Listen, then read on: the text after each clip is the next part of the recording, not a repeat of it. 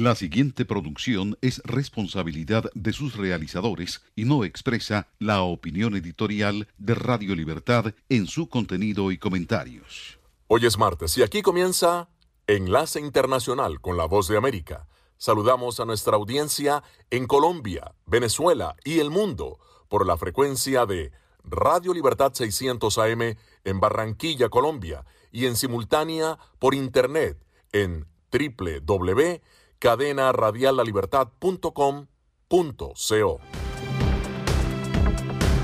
La Corte Suprema de Justicia tiene una nueva magistrada y Amy Coney Barrett juró defender la Constitución en una ceremonia en la Casa Blanca. Las campañas preelectorales se intensifican en estados como Pensilvania, considerado clave para las elecciones. Las negociaciones sobre un nuevo paquete de ayuda y los tests por el COVID-19 entre el gobierno y el Congreso continúan. Y hoy un triunfo de los Dodgers de Los Ángeles podría convertirlos en los campeones de la Serie Mundial del Béisbol.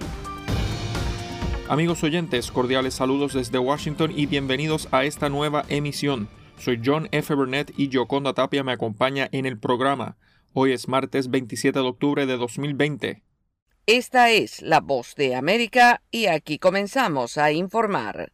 La jueza Amy Coney Barrett juró como magistrada de la Corte Suprema de Justicia de Estados Unidos en un acto en la Casa Blanca presidido por el presidente Donald Trump luego que el Pleno del Senado la confirmara con una votación de 52 a favor y 48 en contra, con la total oposición de los senadores del Partido Demócrata. El juramento fue tomado por el juez de la Corte Suprema Clarence Thomas y la flamante magistrada que llena la vacante de la desaparecida Ruth Bader Ginsburg agradeció el nombramiento y dijo: that I have solemnly taken tonight el juramento que solemnemente he tomado esta noche significa en esencia que haré mi trabajo sin ningún temor ni favor y que lo haré independientemente tanto de los poderes políticos como de mis propias preferencias. Amo la Constitución y la República Democrática que establece y me dedicaré a preservarla. Amy Coney Barrett tiene 48 años de edad y obtiene esta vacante en la Corte Suprema de Justicia de por vida. La jueza abre potencialmente una nueva era de fallos sobre controversiales temas como el aborto, la ley del cuidado de salud a bajo precio e incluso una posible disputa sobre las próximas elecciones. Los demócratas argumentaron durante semanas que la votación se apresuró de manera inapropiada e insistieron que debería ser el ganador de las elecciones del 3 de noviembre el que nombre el nominado. La votación del lunes fue la confirmación de un juez al Tribunal Superior que se lleva a cabo más cercana a una elección presidencial y la primera en los tiempos modernos sin el apoyo del partido minoritario. En este escenario también jugó un importante papel la aguda crisis del COVID-19. Señal satélite. Desde Washington, enlace internacional de la Voz de América con Radio Libertad 600 AM. Los candidatos a la presidencia de Estados Unidos, Donald Trump y Joe Biden, intensifican sus campañas en Filadelfia, clave para las elecciones del 3 de noviembre. Luis Alberto Facal con detalles. El presidente Donald Trump y su rival demócrata Joe Biden se concentraron en el estado clave de Pensilvania el lunes, presentando enfoques marcadamente diferentes frente a los votantes solo ocho días antes del cierre de las urnas durante la peor crisis de salud pública en un siglo. Trump atrajo a miles de partidarios en un mitin en Allentown, Pensilvania, concentrándose en la economía y la posibilidad de perder puestos de trabajo. Es una elección entre un boom de Trump o un cierre de Biden, el que quiera cerrar el país de nuevo. Biden, por su parte, saludó a unas pocas docenas de simpatizantes frente a una oficina de campaña en Chester, Pensilvania. La conclusión es que Donald Trump es la peor persona posible para guiarnos a través de esta pandemia. El calendario de campaña del presidente Trump sugirió que está a la defensiva en Pensilvania considerado por sus asistentes como fundamental para su camino hacia los 270 votos electorales necesarios para ganar la Casa Blanca. Mientras tanto, Joe Biden planea visitar Georgia, en el sur de Estados Unidos, un estado que no ha votado por un candidato presidencial demócrata desde 1992, y Iowa, que Trump ganó por más de nueve puntos porcentuales en 2016. Luis Alberto Facal, Voz de América, Washington. A una semana de las elecciones presidenciales, las encuestas predicen un empate electoral en Texas, un estado que tradicionalmente ha sido un modelo republicano. Judith Martín Rodríguez tiene este informe. Texas solía ser un bastión republicano en Estados Unidos. Sin embargo, algo está cambiando y mientras que las áreas rurales del estado, ganaderos y granjeros preparan sus tractores para participar en una caravana de apoyo al presidente Donald Trump a más de 300 kilómetros al sur, cerca de la frontera con México, los demócratas se muestran entusiasmados con Joe Biden. Texas está profundamente dividido entre las regiones rurales republicanas y las áreas urbanas demócratas. En cambio, las zonas intermedias los llamados suburbios están cambiando la política de Texas. Estas zonas solían ser republicanas, sin embargo, se están volviendo moradas debido a casi una década de rápido crecimiento demográfico, desarrollo económico y migración. Jim Henson es profesor en la Universidad de Texas y explica. Como personas de California, de otras partes de Texas, de las ciudades cercanas a esos suburbios que se mudaron en busca de mejores escuelas y viviendas más baratas, a medida que todas esas personas se mudaron, muchos de ellos se establecieron en esos distritos y por tanto los distritos se vieron modificados. Minorías como afroamericanos, latinos y asiáticos conforman los rostros de muchos suburbios y las diferentes etnias conducen a una mayor diversidad de identificación política. Además de los votantes de los suburbios, el voto latino es otro factor determinante y a una semana para los comicios en el sureño estado de Texas, las encuestas anticipan que Trump y Biden podrían resultar con un empate. Judith Martín Rodríguez, Voz de América, Washington. Y en otra noticia que destacamos, la presidenta de la Cámara de Representantes, Nancy Pelosi, señaló que la Casa Blanca sigue rechazando un plan de pruebas para el COVID-19 presentada por los demócratas. Tony Cano con detalles.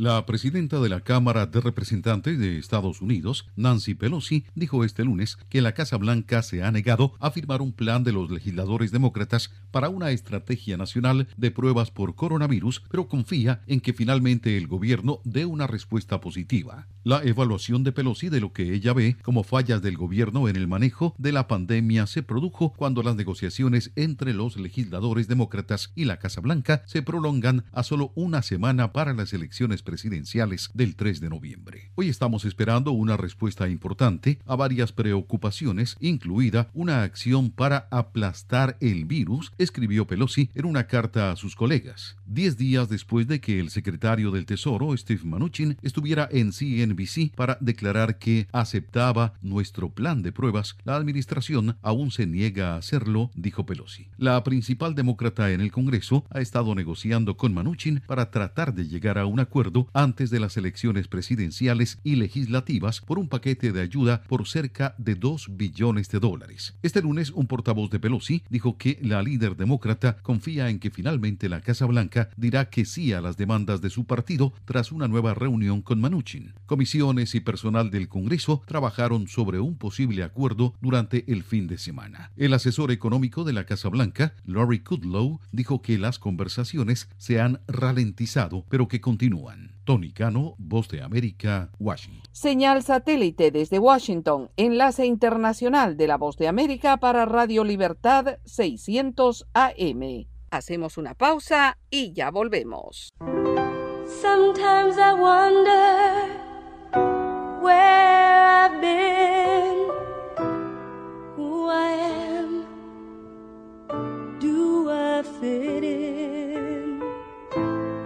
Make believing is hard alone. Out here on my own.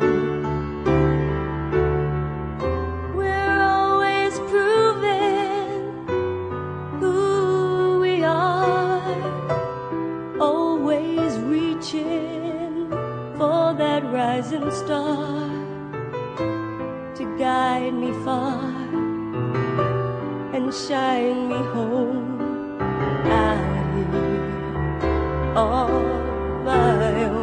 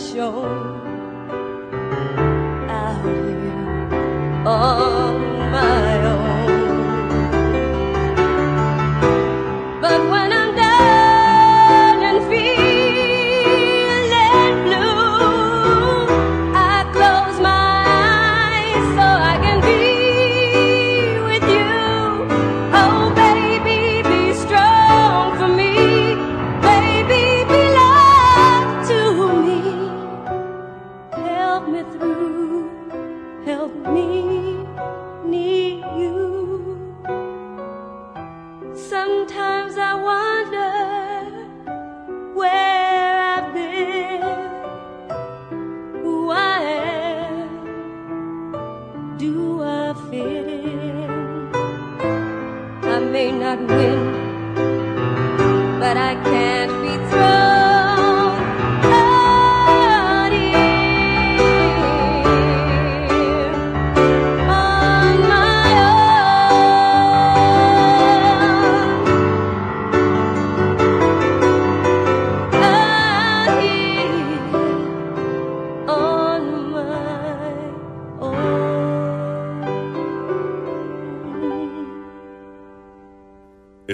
la voz de América conectando a Washington con Colombia, Venezuela y el mundo a través de Radio Libertad 600 AM.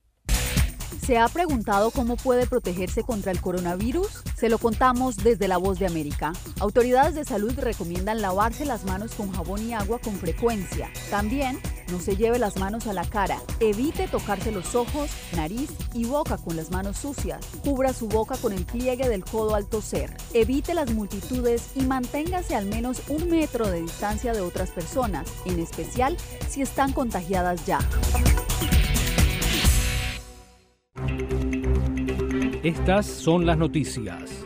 No coincide con la medida unilateral implementada por el gobierno de Estados Unidos.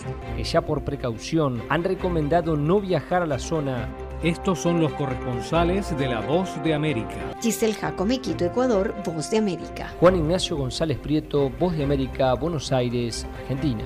Álvaro Algarra, Voz de América, Caracas. Llevando siempre la información desde el lugar de los hechos. presidente! La economía de Uruguay lleva a 15 años. Fue designado con 94 votos de los 128 asambleístas que forman. Sara Pablo, Voz de América, Ciudad de México. Nerima del Reyes, Voz de América, San Salvador. La Voz de América, ofreciendo información de lo que sucede en Estados Unidos, América Latina y el mundo.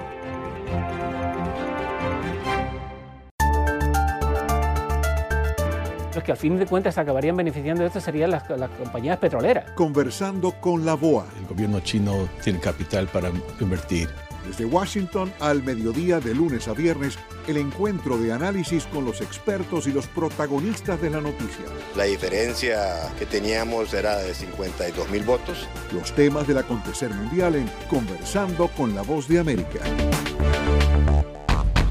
Iniciamos ahora el recorrido de las noticias en Latinoamérica. Expertos en Venezuela manifiestan suspicacia ante el anuncio de Nicolás Maduro sobre un supuesto medicamento contra el COVID-19. Carolina Alcalde reporta. Luego de que el presidente del gobierno en disputa, Nicolás Maduro, anunciara que el Instituto Venezolano de Investigaciones Científicas halló un medicamento que, según dijo, anula al 100% el coronavirus y que el próximo paso sería construir la ruta para ratificar los resultados a través de la Organización Mundial de la Salud, surgieron reacciones de alarma entre especialistas. Consultado por La Voz de América, Unida de Urbina, presidente de la Sociedad Venezolana de Puericultura y Pediatría, dijo que se trata de un anuncio contraproducente para la población debido a que relajan las medidas de prevención del COVID-19 al crear una falsa sensación de seguridad. Eso es peligroso. Además, nadie conoce la, la composición del famoso eh, medicamentos 100% efectivos. Ojalá que fuera verdad, pero cuando tú anuncias algo y no dan especificaciones técnicas, no dice de qué está compuesto, cómo se administra, por supuesto, crea mucha suficacia en el grupo médico. Urbina detalló que cuando se llevan a cabo procesos de experimentación a nivel internacional existen pasos que deben cumplirse, entre ellos la fase de experimentación en animales y luego en seres humanos. Eso tiene una fase y además la bioética internacional marca la pauta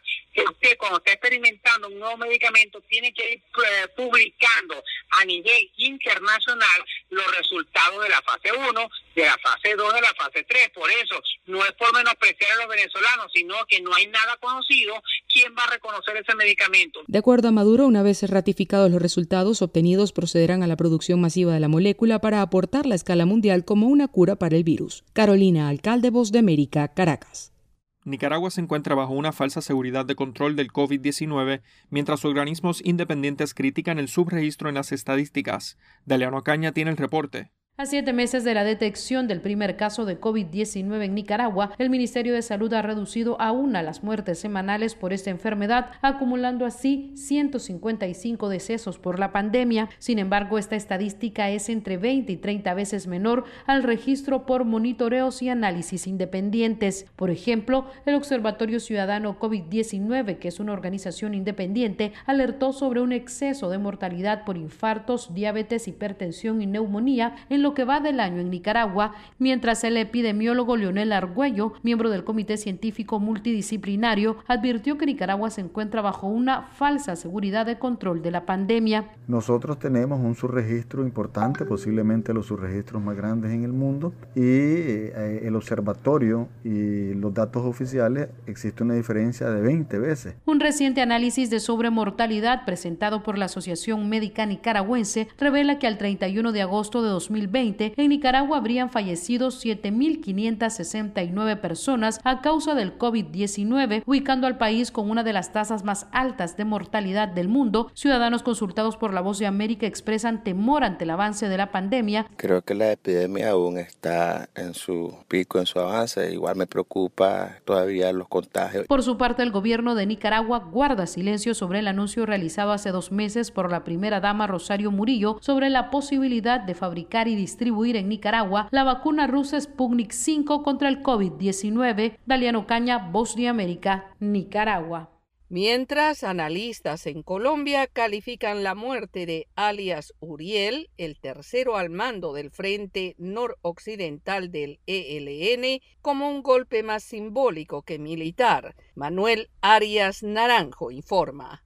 Pese a ser el tercero al mando de una estructura regional del Ejército de Liberación Nacional, Andrés Felipe Vanegas Londoño, alias Uriel, se había convertido en el guerrillero más mediático de esa organización subversiva por su constante presencia en redes sociales. No obstante, dentro de la estructura militar y política del ELN, el guerrillero abatido el domingo en el occidente del país no tenía mayor peso. Así lo manifestó en diálogo con La Voz de América el politólogo y director de la Fundación Paz y Reconciliación, León Valencia. No pertenecía ni a la nacional y al comando central y tenía solo la particularidad de que era un especialista en moverse dentro de las redes y eso fue lo que lo llevó a la perdición también porque lo ubicaron fácilmente mediante el monitoreo de redes sociales. Sin embargo, para John Marulanda, coronel en retiro y analista en conflicto armado, alias Uriel tenía ascendencia política en los jóvenes y junto al frente noroccidental estaba copando terrenos y rutas del narcotráfico dejadas por la desmovilización de las FARC. Es un golpe estratégico porque el ELN había logrado aproximarse mucho a la frontera con Panamá, que es una ruta muy especializada para asuntos del narcotráfico. Y este señor, pues de alguna manera era muy carismático con los jóvenes de allá. Pese a que al anunciar la muerte de Uriel, el presidente Iván Duque afirmó que el guerrillero neutralizado era responsable de delitos como secuestro y asesinato de soldados, policías y líderes sociales, así como el reclutamiento de niños y jóvenes. Manuel Arias Naranjo, Voz de América, Colombia.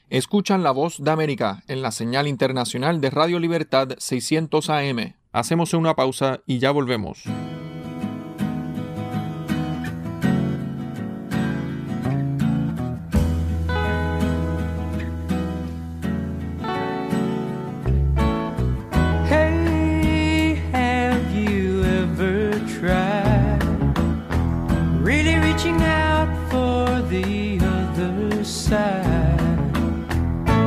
I may be climbing on rainbows, but baby, here goes. Dreams there for those who sleep. Life is for us to keep. And if you're wondering what this all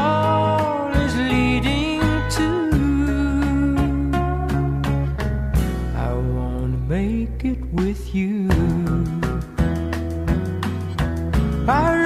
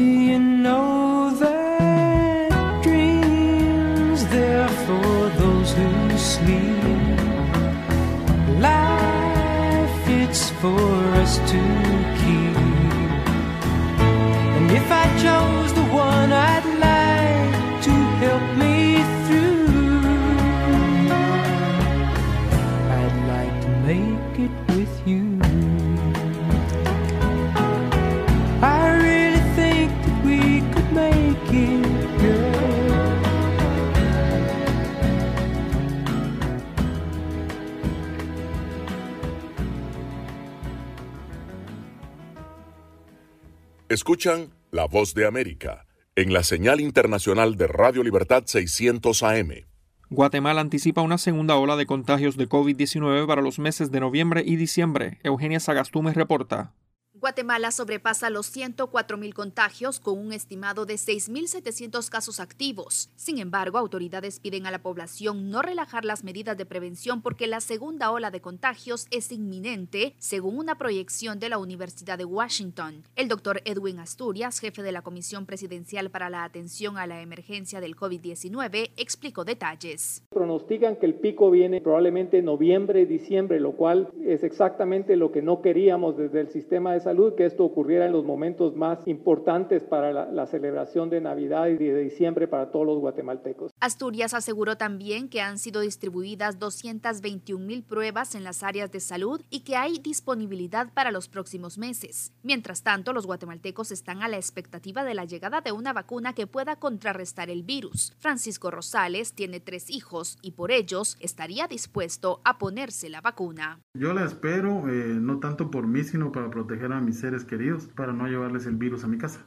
Pero Mariela Cano, soltera y tiene 27 años, desconfía de la efectividad y los efectos secundarios que pueda tener una vacuna. La verdad yo tengo miedo e incertidumbre del tipo de compra que pueda hacer nuestro país. Yo la verdad no buscaría una vacuna. De momento, en Guatemala no hay restricciones de movilidad ni horarios establecidos y tampoco fechas para la llegada de una posible vacuna al país. Eugenia Sagastume, Voz de América, Guatemala. Saludos desde Washington, soy John F. Burnett y estamos en Conversando con la Voz de América. Bolivia inicia el periodo de transición de gobierno luego que los resultados oficiales confirmaran la elección de Luis Arce Catacora como nuevo presidente del país. Arce Catacora es miembro del movimiento al socialismo y será presidente hasta el 2025. En medio de los preparativos para la transmisión de gobierno, nuestra corresponsal en Bolivia, Fabiola Chambi, analiza el panorama de las relaciones internacionales que deja el gobierno saliente con la canciller boliviana Karen Longarich. Bien, yo creo que las elecciones del 18 de octubre se han celebrado de una manera pacífica.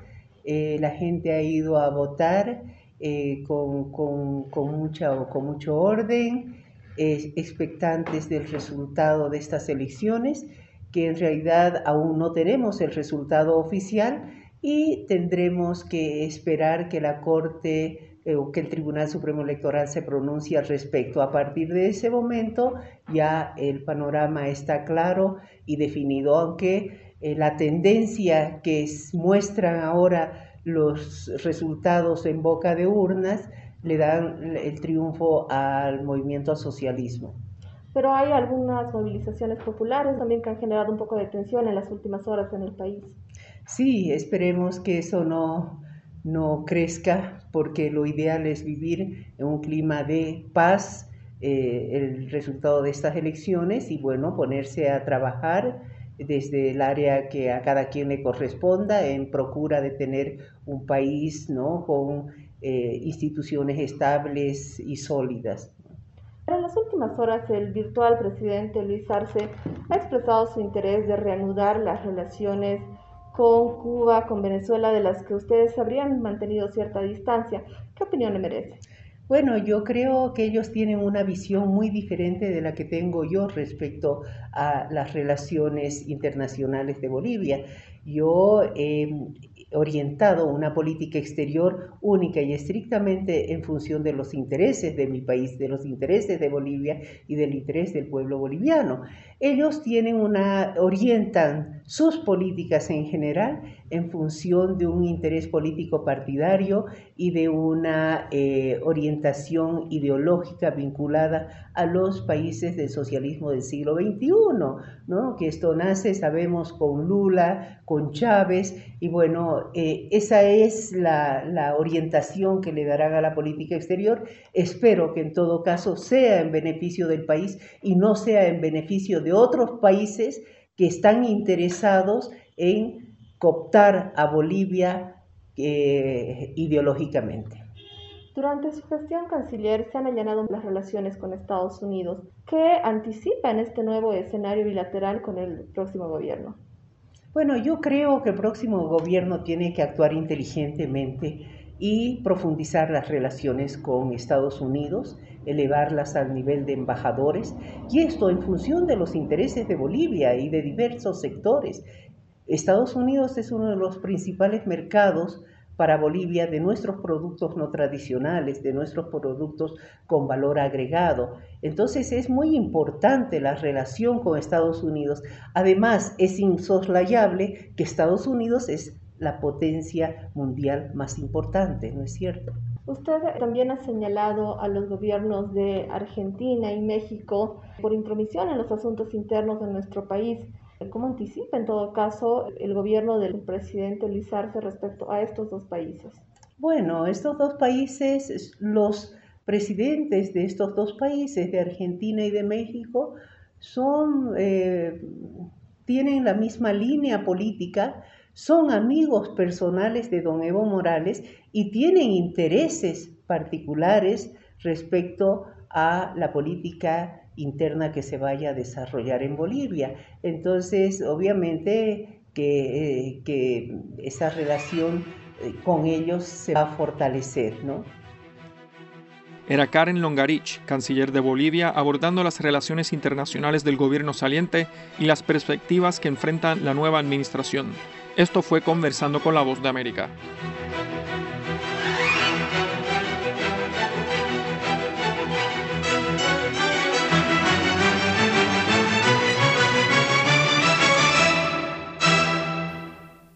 ¿Qué tal amigos de Radio Libertad 600 AM en Barranquilla, Colombia? Les saluda Henry Llanos y en breve La Voz de América ofrecerá su resumen deportivo desde los estudios de La Voz de América en Washington. Recuerden, la actualidad deportiva llega a través de Deportivo Internacional, un programa de La Voz de América. Con un equipo de periodistas, corresponsales, editores y productores, La Voz de América te ofrece las noticias, las organizaciones a favor de los eventos, alrededor de 33 mil refugiados, hasta ocho barreras de seguridad. La información llega a través de La Voz de América, directo desde nuestros estudios en Washington a nuestras estaciones afiliadas en toda América Latina. Síguenos a través de voanoticias.com.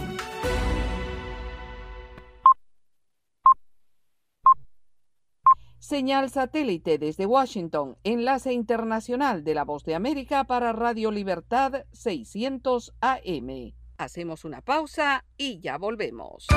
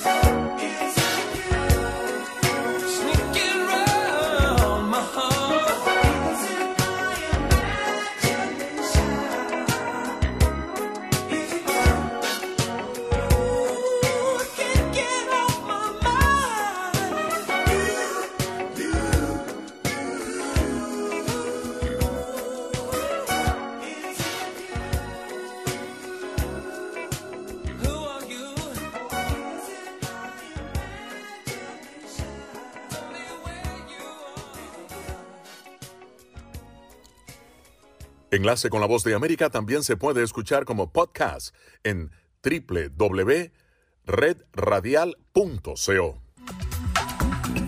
Con un equipo de periodistas, corresponsales, editores y productores, La Voz de América te ofrece las noticias, las organizaciones a favor de los eventos, alrededor de 33 mil refugiados, hasta ocho barreras de seguridad. La información llega a través de La Voz de América, directo desde nuestros estudios en Washington a nuestras estaciones afiliadas en toda América Latina. Síguenos a través de voanoticias.com. Estas son las noticias. A tempranas horas de la mañana, acompañado por sus aliados políticos, el presidente... No coincide con la medida unilateral implementada por el gobierno de Estados Unidos. Que ya por precaución han recomendado no viajar a la zona estos son los corresponsales de La Voz de América.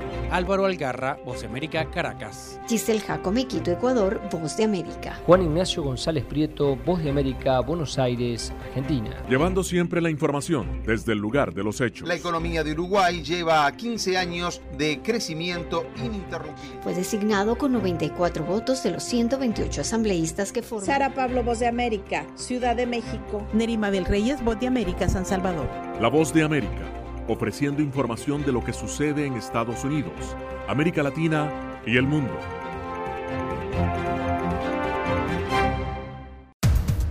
Los acontecimientos de Estados Unidos, América Latina y el mundo en 30 minutos. Con corresponsales en varios puntos del país. El Mundo al Día se emite desde nuestros estudios en Washington a través de nuestras afiliadas en la región latinoamericana con la información balanceada de lo que sucede en Estados Unidos y el mundo. Los espero de lunes a viernes a través de La Voz de América.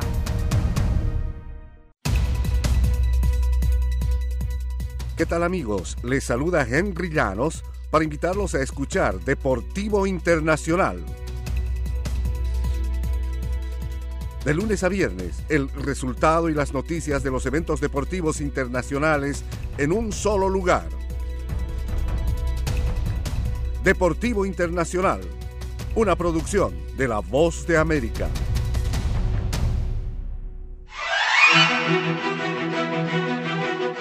Saludos desde Washington, soy John F. Burnett y estamos en Conversando con la Voz de América. El Fondo Monetario Internacional actualizó sus previsiones económicas para América Latina en 2021 y pese a mostrar una leve mejora frente a las anteriormente publicadas, las cifras siguen siendo negativas para la región que aún teniendo poco más del 8% de la población mundial, tiene el 30% de todas las víctimas fatales de la pandemia a nivel mundial. El tema se analiza en esta entrevista de nuestra colega Laura Sepúlveda con Jean María Milesi, director adjunto de investigaciones del Fondo Monetario Internacional. Esta ha sido una tragedia eh, para la región y no solo para la región, pero la región ha sido súper afectada porque contiene 8% de la población mundial, mundial pero eh, si uno mira el número de los casos o el número de las personas que han fallecido, estamos hablando de casi, casi el 30% del total eh, mundial, así que verdaderamente una situación muy difícil. Así que eh, lo que vemos es eh, una caída de la actividad económica súper fuerte este año, afectada mucho eso por las restricciones y los cambios de comportamiento que esa pandemia ha generado. Eh, y después una recuperación que empieza el año que viene, pero claro, no es una recuperación suficiente el año que viene para lograr recuperar los niveles de actividad económica que había el año pasado. ¿Qué pasaría si esta pandemia se prolonga y no se esperan estas o no podemos ver estas soluciones que esperaríamos ver a corto plazo? ¿Qué pasaría si, digamos, esta situación permanece? Bueno, eh, nuestra, eh, claro, nuestra, eh, tenemos mucha incertidumbre sobre el futuro de la pandemia, ¿verdad? Y todos esperamos que la, que la ciencia llegue a rescatarnos y a, entre el desarrollo de terapias y vacunas eh, que nos permita, que permita a los sectores más afectados de volver a funcionar de manera más normal. Ahora, nuestras previsiones son más prudentes de este lado, así que ven una mejoría, pero una mejoría gradual, con un control gradual de la, eh, de la pandemia y hasta finales del 2022 eh, no, no, tenemos en nuestros pronósticos, decimos, unos niveles muy bajos eh, de transmisión. Si em, la pandemia eh, claro, se pone más, más severa, el impacto puede ser todavía peor del que tenemos en ese momento en nuestros pronósticos. y al mismo tiempo, por supuesto, un, un, progreso más rápido en dirección de encontrar terapias que, que, funcionen bien y una vacuna que pueda ser distribuida de manera global y comprensiva en la población, pues eso mejoraría, claro, nuestras previsiones de manera, de manera importante. Pero al momento la incertidumbre es muy alta. Parece que mucho progreso hay eh, para encontrar una vacuna, pero todavía ahí no estamos. ¿Cuáles son los países que más preocupan y quizá cuáles son los que han tenido un manejo positivo de tal manera que podrían verse como potencial recuperación que pudiera alar a lo positivo a la región? Hay unos países eh, que han sido, um, que, ah, mm, que han sido súper afectados por intensidad de la pandemia, eh, que eh, empezaban de buenas condiciones macro, como Perú, um, que ha tenido un impacto devastante de la pandemia. Um, al mismo tiempo, hay otros países que llegaban a la pandemia en condiciones difíciles por razones distintas, Argentina, Ecuador, um, que también han tenido un impacto de la pandemia muy, uh, muy fuerte, pero ese impacto, decimos, se ha combinado con con otros problemas. Así que decimos mucho, si alguien se puede recuperar más rápido de lo que pronosticamos, esperemos por supuesto que eso pase con un contenimiento de la pandemia más rápido de lo que eh, podemos esperar en ese momento. Pero muy difícil de decir. La cosa importante para nosotros es de mantener una política económica que ayude a la economía seguir gastando para ayudar a esas empresas, a esos trabajadores más afectados, porque eso va a permitir a la economía de volver a funcionar de manera más rápida el momento que la pandemia lo permita. Era Gian María Milesi, alto funcionario del Fondo Monetario Internacional, exponiendo los niveles de afectación del COVID-19 en la región. Esto fue Conversando con la Voz de América.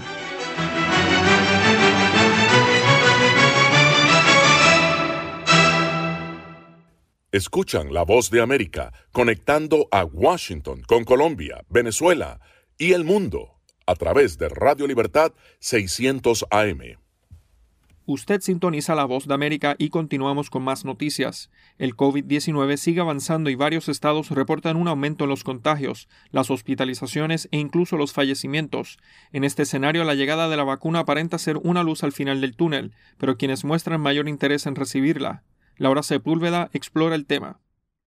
Todavía no, porque los, científicos y los expertos han dicho el segundo trimestre del 2021 va a estar lista. Él es Jorge Muñoz, un colombiano residente en Estados Unidos que se suma a los que no se afanan por ser de los primeros en recibir la vacuna contra la COVID-19, aunque la inmunización nunca ha sido un misterio para él. Y menos uno con, con precondiciones como es prediabético, un ataque al corazón, cáncer, entonces uno tiene que, la persona, digamos, lo saludable y listo. Algunos por precondiciones médicas, otros por desconfianza en el proceso. Las razones son varias, destaca Dean Fanelli, experto en legalización de productos farmacéuticos.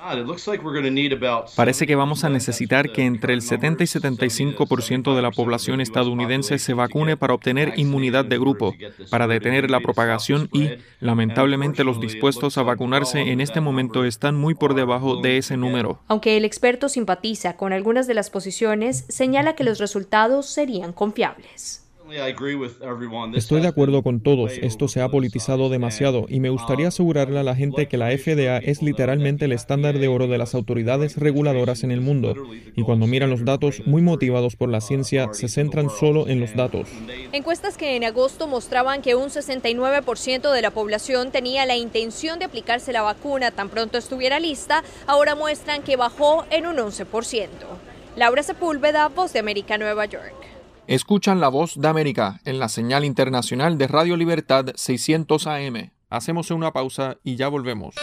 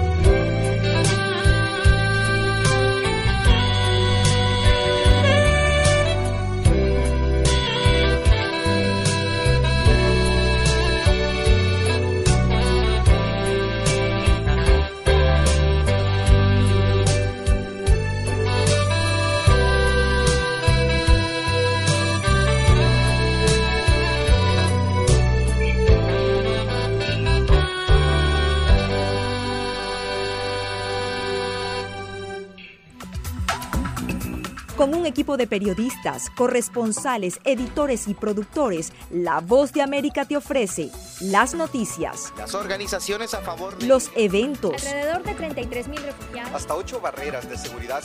La información llega a través de La Voz de América, directo desde nuestros estudios en Washington a nuestras estaciones afiliadas en toda América Latina. Síguenos a través de voanoticias.com. Escuchan La Voz de América en la señal internacional de Radio Libertad 600 AM. Y en otra noticia que destacamos, Autoridades en el sur de California ordenaron anoche la evacuación de al menos 70.000 personas luego que un incendio forestal de rápido movimiento hirió gravemente a dos bomberos y forma parte de una corriente de fuertes vientos en todo el estado. El condado de Orange, al sur de Los Ángeles, enfrentó fuertes ráfagas de viento que empujaron las llamas a lo largo de las crestas de matorrales en Silverado Canyon y cerca de las casas en la extensa ciudad de Irvine hogar de unos 280 mil residentes. Dos bomberos, uno de 26 y el otro de 31 años, resultaron gravemente heridos mientras luchaban contra el incendio, según informó la autoridad de bomberos del condado. Brian Fennessy, miembro de la Autoridad de Bomberos en el condado Orange, explicó. Nuestra prioridad ahora es evacuar a las personas y sacarlas de la ruta del fuego. Los vientos son extremadamente fuertes. Al norte de San Francisco, una estación meteorológica en Mount St. Helena registró una ráfaga con fuerza de huracán de 143 kilómetros por hora. Octubre y noviembre son tradicionalmente los peores meses para para los incendios, pero ya este año 8.600 incendios forestales en el estado han quemado un récord de más de 16.000 kilómetros cuadrados y han destruido alrededor de más de 9.000 casas, negocios y otros edificios, cobrando la vida de 31 personas. Momento deportivo en la voz de América. Les informa Henry Llanos. En el béisbol de grandes ligas, el equipo de los Dodgers de Los Ángeles están a un triunfo de alcanzar el campeonato de la Serie Mundial desde que Orel Hershiser ponchó a Tony Phillips de los Atléticos de Oakland para el último out de la Serie Mundial de 1988. Los Dodgers de Los Ángeles desde entonces han jugado 5.014 partidos de campaña regular y otros 113 de postemporada en busca de su siguiente gallardete. Han gastado más de 3.690 millones de dólares en sueldos de peloteros a lo largo de 32 campañas. Un triunfo más y el exclusivo séptimo campeonato será suyo.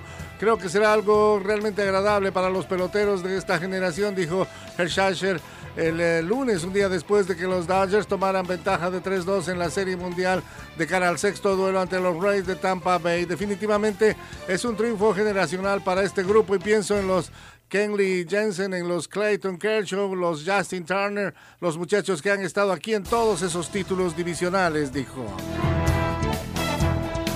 En el fútbol internacional, el Barcelona guardará por la autorización de las autoridades sanitarias de su región antes de convocar el referéndum que podría desembocar en la salida del presidente del club Josep Bartomeu y su junta directiva. Socios del club presentaron una moción de censura contra Bartomeu y la directiva, pero la institución azulgrana anunció el eh, día de ayer lunes que no puede programar la consulta hasta que las autoridades estimen que sea algo seguro. Más de 110 mil socios están habilitados para votar, pero el gobierno de España declaró un estado de emergencia la semana pasada. Henry Llanos, Voz de América, Washington. Escuchan la Voz de América conectando a Washington con Colombia, Venezuela y el mundo a través de Radio Libertad 600 AM. La Voz de América presenta Cada semana La Voz de América te invita a ser parte de Venezuela 360. Para empoderar las voces que quieren reunir a tu país. Para escribir con ritmos contagiosos. Un nuevo capítulo en tu historia. Con un mismo lenguaje. El de la esperanza. El del futuro. El de la vida. Únete a un equipo de origen hispanoamericano que trabaja para conectarnos con el ADN venezolano. Conéctate con los tuyos. Conéctate con nosotros. Conéctate en WhatsApp digitando más 1-202-549-8691. Y con Conviértete en protagonista de una historia que tú mismo ayudarás a construir. Conéctate cuantas veces quieras con Venezuela 360 en buenoticias.com. Y sé parte de nuestro equipo de redacción a través de tu conexión WhatsApp. Recuerda, más 1-202-549-8691. Acompáñenos de lunes a viernes con las noticias del mundo del entretenimiento lo mejor del cine. So, Scrolls are the bad guys. los estrenos de Hollywood. I've never seen anything like this. Who am I? She's the last of her kind. So I'm 300 years old. The leader you are. You're the most advanced weapon ever. Lo mejor en música. Las noticias del espectáculo. Lady Gaga declaró al diario The New York Times que se, el actor Alex Bowen dijo el miércoles que se inscribirá en un curso para, de lunes a viernes. El mundo del entretenimiento llega a ustedes desde los estudios de La Voz de América en Washington.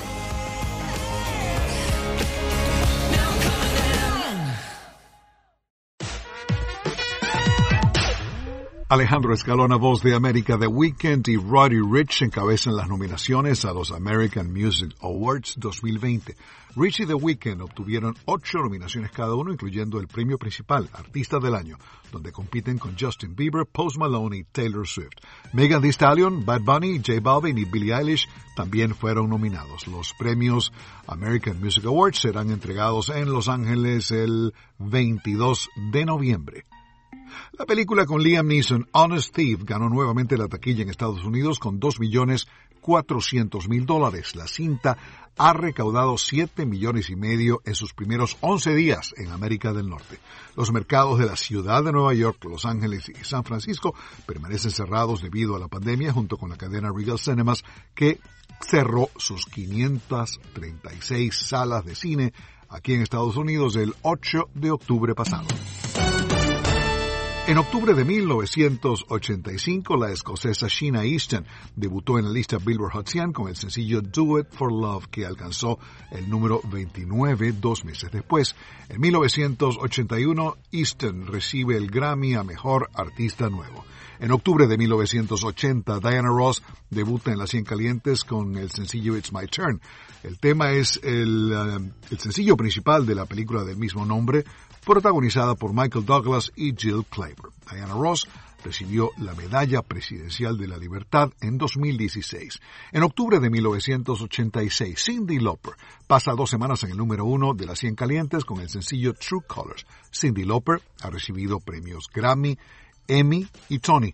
En octubre de 1987, Laura Branigan debuta en las 100 calientes con el sencillo Power of Love, tema que también ha sido grabado por Air Supply, Jennifer Rush y Celine Dion. También en octubre de 1987, George Michael debutó en la lista Billboard Hot 100 con el sencillo Faith. Por cierto, volvimos a ver la película Last Christmas, esta vez en HBO, cuyo guion prepararon hace años la actriz y productora Emma Thompson y el propio George Michael. En Last Christmas protagonizan Olivia Clark y Henry Golding con la actuación de Emma Thompson. La otra gran protagonista en Last Christmas es, por supuesto, la música de George Michael, que incluye el título de la película, que, por cierto, es muy recomendable y refleja la letra de la canción que con los años ha pasado a formar parte del catálogo navideño de emisoras de radio en todo el mundo.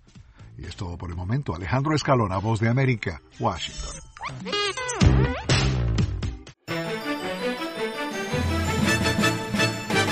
Una pausa y ya regresamos con Enlace Internacional con la Voz de América en Radio Libertad 600 AM.